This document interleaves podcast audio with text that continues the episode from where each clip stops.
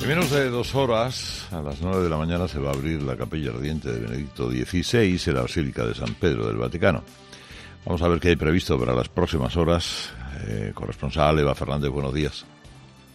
Buenos días, Carlos. En estos momentos los restos de Benedicto XVI se encuentran ya en el interior de la basílica. A las seis de la mañana han sido trasladados desde el monasterio Mater Ecclesia, donde han sido velados desde su muerte.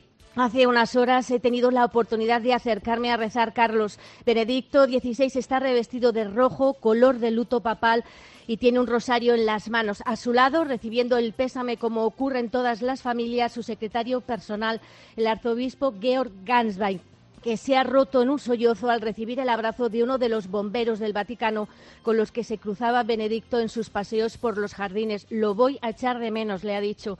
En una esquina, con la mirada fija en el cadáver, y ajena a quienes entraban en la pequeña capilla, una de las cuatro mujeres que ha estado a su lado durante los últimos 15 años de su vida. En este instante está teniendo lugar una ceremonia de oración privada ante la capilla ardiente de Benedicto XVI ya instalada delante del baldaquino. Todo está preparado para acoger a los miles de peregrinos que irán entrando a rendirle honores a lo largo de los próximos tres días. El primer pontífice emérito ha obligado a replantearse el protocolo existente, un auténtico quebradero de cabeza, Carlos, tanto para el maestro de ceremonias como para la Secretaría de Estado. Ha previsto que a lo largo de esta semana unos 60.000 fieles acudan al Vaticano para despedirse de Benedicto la zona se ha empezado a regular para evitar estampidas.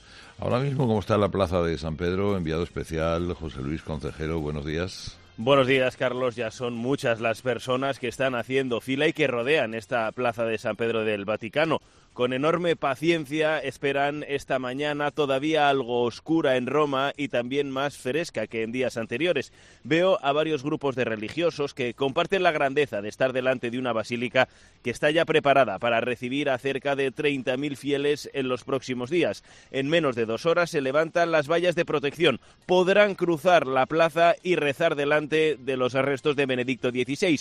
Comienzan aquí en el Vaticano los primeros actos programados y que van a este próximo jueves con el funeral del Papa Benedicto XVI.